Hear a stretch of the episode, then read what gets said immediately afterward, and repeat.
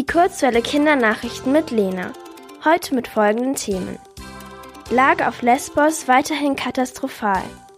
Voraussichtlicher Corona-Impfbeginn in Deutschland und Lewandowski Weltfußballer des Jahres. Lesbos.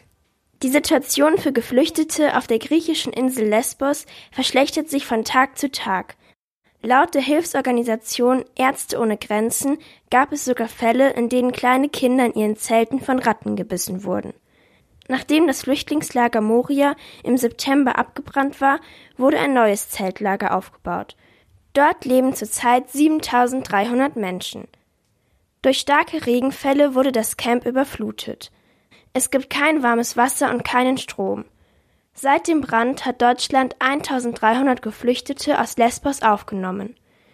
Deswegen stellten PolitikerInnen aus dem Bundestag diese Woche eine Forderung an die Bundesregierung. Sie wollen, dass noch mehr Geflüchtete nach Deutschland kommen können. Berlin. Mit einem Beginn der Corona-Impfungen in Deutschland wird schon ab dem 27. Dezember gerechnet. Am Montag soll die Europäische Arzneimittelagentur EMA über den Impfstoff von BioNTech und Pfizer entscheiden. In Großbritannien, den USA und Kanada wurde der Impfstoff bereits zugelassen. Sobald der Corona-Impfstoff auch in Deutschland zugelassen ist, kann mit dem Impfen begonnen werden.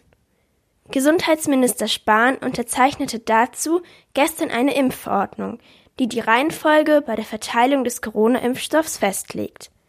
Demnach sollen zunächst Personen über 80 Jahren und Bewohnerinnen und Personal von Alten- und Pflegeheimen geimpft werden. Zürich. Robert Lewandowski ist Weltfußballer des Jahres 2020. Bei der FIFA-Wahl zum Weltfußballer setzte er sich damit gegen Cristiano Ronaldo und Lionel Messi durch. Er ist der erste Weltfußballer der deutschen Bundesliga. Laut Lewandowski gehöre der Preis aber auch seinem Team, dem FC Bayern München, sowie seinem Trainer und der Nationalmannschaft. Bei der Wahl des besten Torhüters setzte sich noch ein FC Bayern Spieler durch. Manuel Neuer. Weltfußballtrainer ist Jürgen Klopp.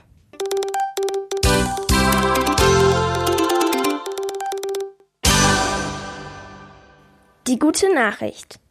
Ein Forscherteam hat durch Zufall eine neue Schnabelwalart entdeckt. Vor Mexikos Westküste sind drei Schnabelwale neben dem Boot der Forscher aufgetaucht. Erst als sie später Bild- und Tonaufnahmen ausgewertet haben, fiel ihnen auf, dass es sich um eine bisher unbekannte Schnabelwalart handelte. Das Wetter. Heute und morgen bleibt es bedeckt bei Temperaturen um den Nullpunkt. Die kommende Woche wird regnerisch und die Temperaturen steigen auf über 10 Grad.